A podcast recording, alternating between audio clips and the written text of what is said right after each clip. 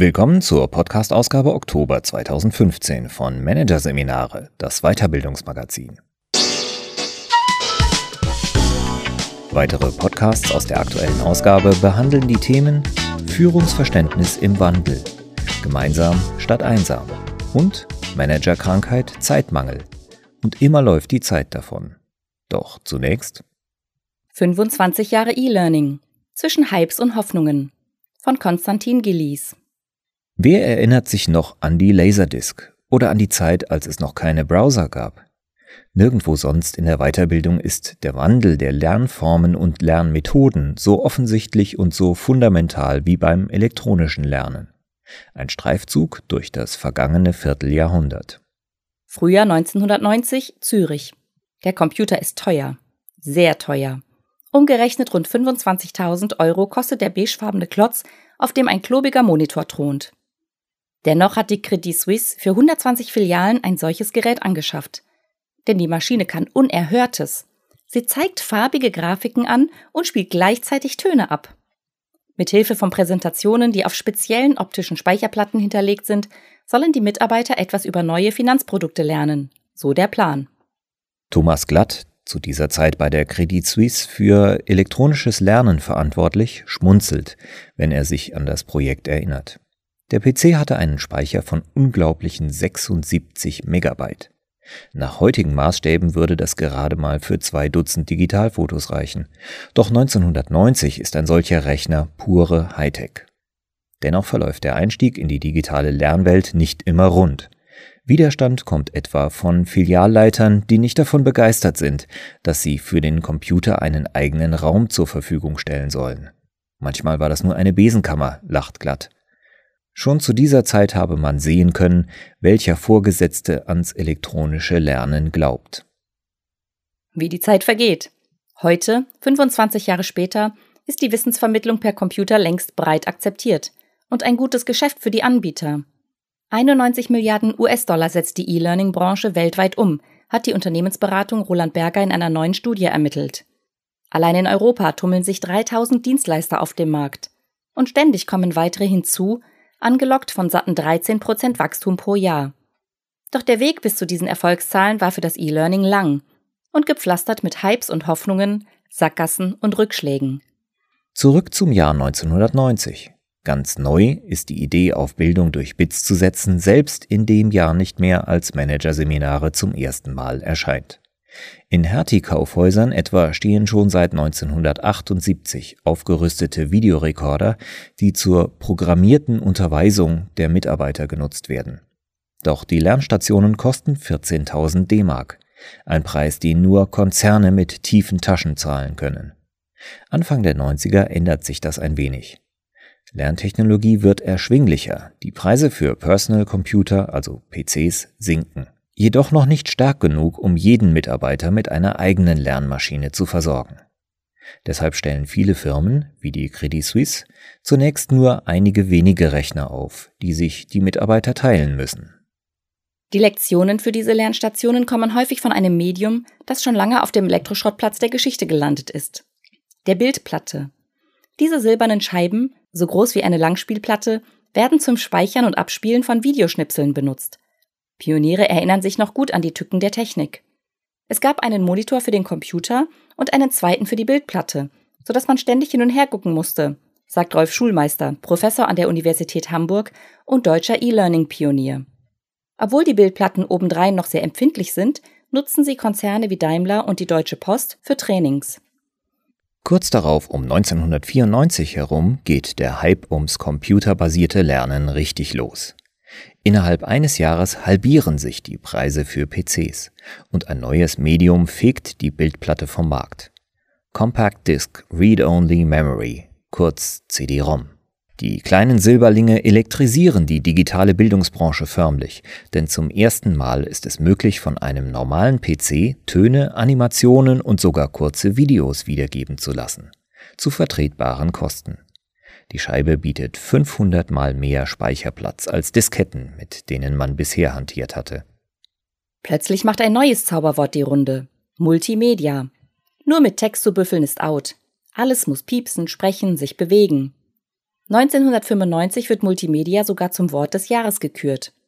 Die Möglichkeit, Wissen nicht nur als digitalisiertes Lehrbuch, sondern auf unterhaltsame Weise, Edutainment, zu vermitteln, lässt die junge E-Learning-Branche explodieren. Hunderte von Firmen schießen aus dem Boden, eine wahre Welle von CD-ROMs überschwemmt den Markt. Zunächst liefern die Scheiben nur sprödes Faktenwissen, zunehmend aber auch weiche Inhalte.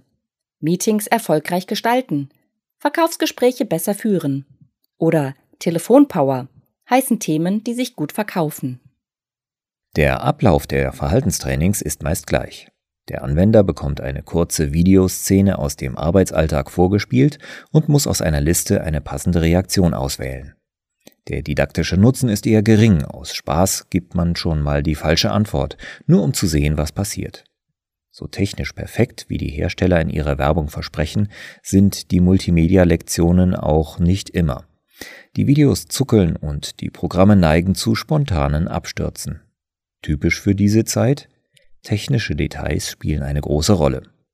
Die gesamte Rückseite einer CD-ROM wird oft von den technischen Anforderungen des Programms ausgefüllt. Speicherplatz, Festplattengröße, Prozessortaktfrequenz, Auflösung des Bildschirms. Wer zu dieser Zeit computerbasiert trainieren will, muss ein bisschen Computerfreak sein.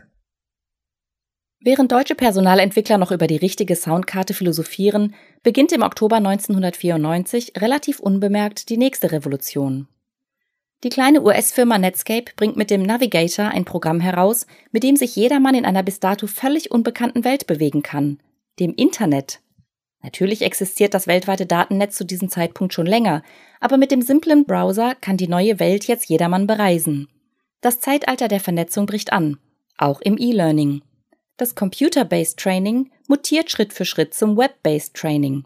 Die elektronische Schulung wird nicht mehr auf Scheiben gepresst, sondern aus dem Datennetz heruntergeladen. Als das Intranet kam, das war wieder Himmel auf Erden, schwärmt Credit Swissmann glatt. Durch die Vernetzung der Firmenrechner ist es möglich, Inhalte schnell zu verteilen und zu verändern. Passt der Personalentwickler ein Detail an, ist die Änderung auf Tausenden von Rechnern kurz darauf sichtbar. Während sich die 90er dem Ende zuneigen, zieht das Internet mit quäkenden Modems in deutsche Wohnzimmer ein und Boris Becker wirbt mit dem Satz Ich bin drin für den Internetdienst AOL. Die Zeit der sogenannten New Economy beginnt. Startups mit teilweise skurrilen digitalen Geschäftsideen schießen aus dem Boden. An der Börse herrscht Goldgräberstimmung und die ersten Online-Riesen wie Amazon, Yahoo oder eBay erheben sich. Auch für die Weiterbildungsbranche sind es Umbruchzeiten. Rund um das Jahr 2000 hat sich Web-Based Training in Deutschland etabliert, sagt Dr. Lutz P. Michel von MMB Institut für Medien- und Kompetenzforschung Essen. Er untersucht seit fast 20 Jahren die Entwicklungen im E-Learning und hat die Fruchtfolge der Branche hautnah miterlebt. Die digitalen Gründerjahre bringen jedoch nicht nur einen neuen Verteilungskanal, sondern verändern auch die Art, wie Inhalte entstehen. Dank Learning Management Systemen muss man nicht mehr Programmierer sein, um ein elektronisches Seminar selbst erstellen zu können. Sogar Computeramateure können Kurse einfach zusammenklicken. Auch für Experimente ist während der Dotcom-Euphorie wieder Geld da. Siemens zum Beispiel lässt um die Jahrtausendwende eine bunte Simulation entwickeln, in der die Teilnehmer in die Rolle eines Raumschiffpiloten schlüpfen, der die Welt vor dem Untergang retten soll. Die Challenge Unlimited wird in der Rekrutierung eingesetzt und zieht über 15.000 Teilnehmer an. Insgesamt erleben die Planspiele, jahrzehntelang als dröger Papierkrieg verschrien, in digitaler Form ein kleines Revival. Zum großen Durchbruch reicht es zwar noch nicht, aber unter der Überschrift Serious Games kehren sie im neuen Jahrtausend auf die Agenda der Personalentwickler zurück. Das Ende des digitalen Goldrauschs kommt im März 2000. Die Börsen brechen zusammen und reißen große Teile der jungen Internetwirtschaft mit sich. Alles Digitale, was vorher blind hochgejubelt wurde, hat plötzlich einen faden Beigeschmack. Um nicht zusammen mit der New Economy unterzugehen, spricht die junge E-Learning-Branche wieder mehr von Menschen als von Maschinen. Dr. Jochen Robes, Betreiber des Weiterbildungsblogs, entwickelt zu dieser Zeit Selbstlernprogramme. Plötzlich stand in allen Anforderungsplänen, dass bei Selbstlernprogrammen ein Online-Tutor verfügbar sein soll, erinnert sich der E-Learning-Spezialist und lacht. Den hat es in der Breite natürlich nie gegeben. Der Dotcom-Absturz markiert letztlich nur das Ende vom Anfang. Die deutsche Branche hat das kaum berührt, resümiert Marktkenner Lutz P. Michel. Tatsächlich geht es in den Nullerjahren für die E-Learning-Anbieter weiter stetig bergauf. Nicht zuletzt, weil PCs mittlerweile so leistungsfähig und billig sind, dass zuckelnde Videos endgültig der Vergangenheit angehören. Ab 2000 hat niemand mehr über Technik geredet, so Michel. Danach hieß es Content is King. Der nächste Hype kommt 2006. Second Life. In den Augen der meisten Experten die bizarrste E-Learning-Idee der vergangenen 25 Jahre.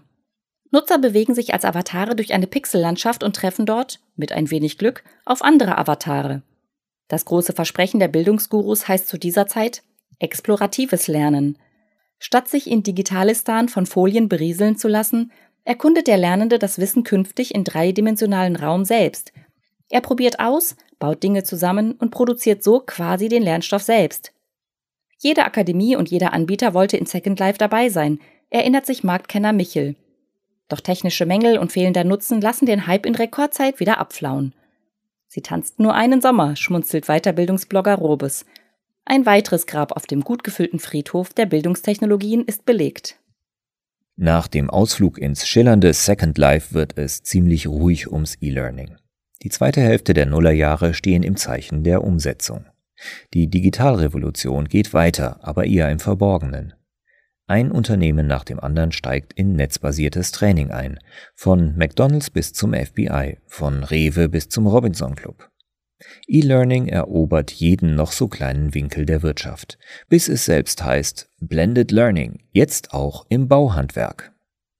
Sogar die härtesten Zweifler werden nach und nach bekehrt. Während Götz Werner, Gründer des DM-Markts, ausgerechnet auf der LearnTech 2004 noch stolz verkündete, wir nutzen kein E-Learning, gehört auch seine Firma mittlerweile zu den Anwendern. Als 2008 die Finanzkrise tobt, gibt es übrigens sogar zu diesem Thema ein passendes Lernprogramm. In der Simulation schlüpft der Nutzer in die Rolle von Mr. Tricky, Vorstand der Tarnen und Täuschen AG. Und der kann am Bildschirm lernen, wie er seinen Jahresbonus mit Bilanztricks rettet.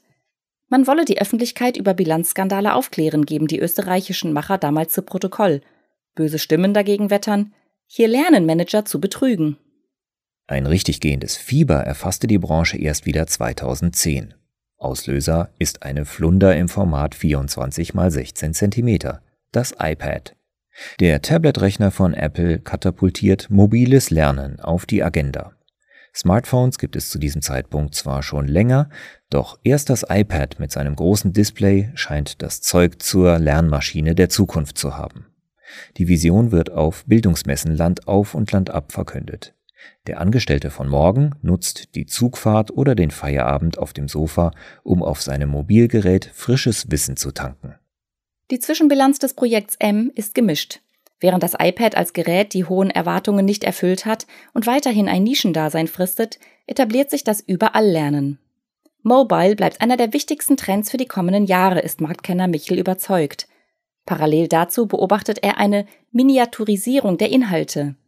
Lange Lektionen werden aufgebrochen und Wissen in kleinen Häppchen gereicht. Die Credit Suisse etwa bietet ihren Mitarbeitern zu unterschiedlichen Themen kurze Videos an, die für das Anschauen zwischendurch optimiert sind. Diese sogenannten Learning Nuggets kommen extrem gut an, berichtet Glatt. 2013 sorgt in bester Branchentradition wieder eine Großbuchstabenabkürzung für Wirbel. MOOC oder MOOC die Abkürzung steht für Massive Open Online Course, also für einen Online-Kurs, der jedermann offen steht. Selbst renommierte Bildungsmarken wie das amerikanische MIT setzen große Hoffnungen auf das Lernformat und wollen so neue Zielgruppen erreichen. Die klassische Hochschule mit Frontalunterricht ist tot. Es lebe der kostenlose Massenkurs im Netz, jubeln die Fans des Formats. Unternehmen wie SAP und die Telekom starten intern das Massenaufschlauen. Doch während die PE-Abteilungen noch über Sinn und Unsinn der MOOC sinnieren, fällt der Trend schon wieder in sich zusammen.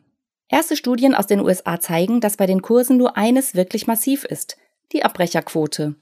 Pionier Schulmeister, der schon vor über 15 Jahren mit Online-Vorlesungen experimentiert hat, wundert das nicht.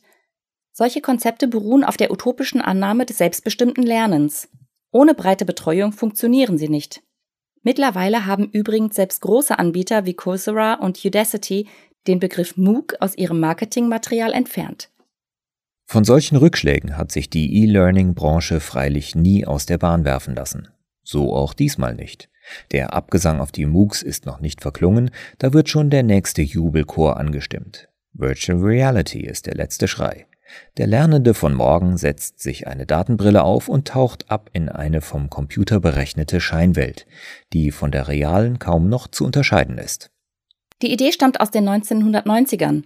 Bloß jetzt ist die Technik endlich billig und gut genug, um das Experiment auf breiter Front durchzuführen. Der britische Bildungsguru Donald Clark jubelt die Datenbrillen hoch. Es ist möglich, dass dieses Gerät die Welt für immer verändern wird. Ob er recht behält?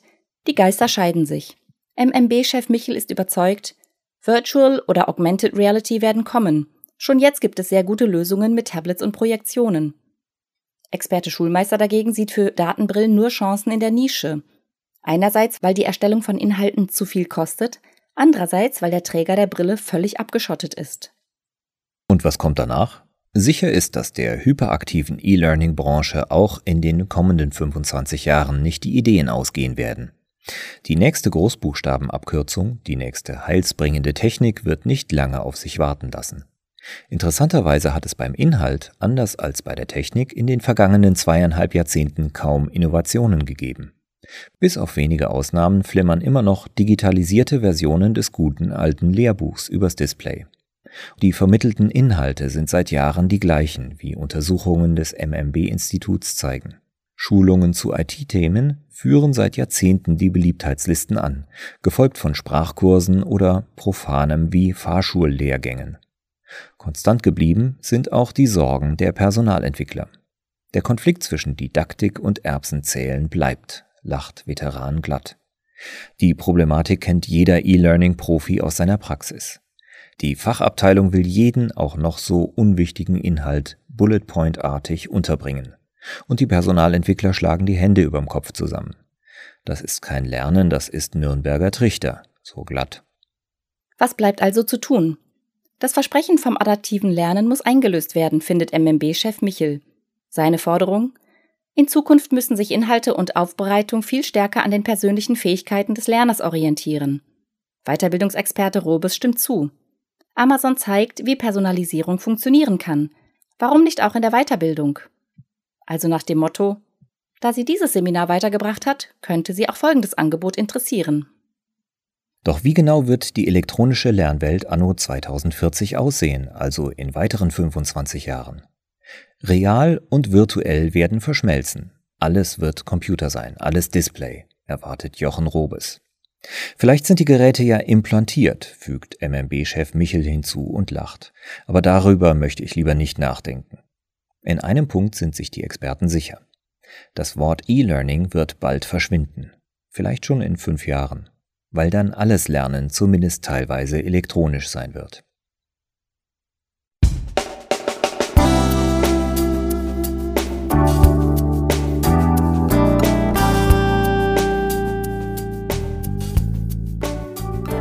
Sie hörten den Artikel 25 Jahre E-Learning zwischen Hypes und Hoffnungen von Konstantin Gillies. Aus der Ausgabe Oktober 2015 von Managerseminare, produziert von Voiceletter.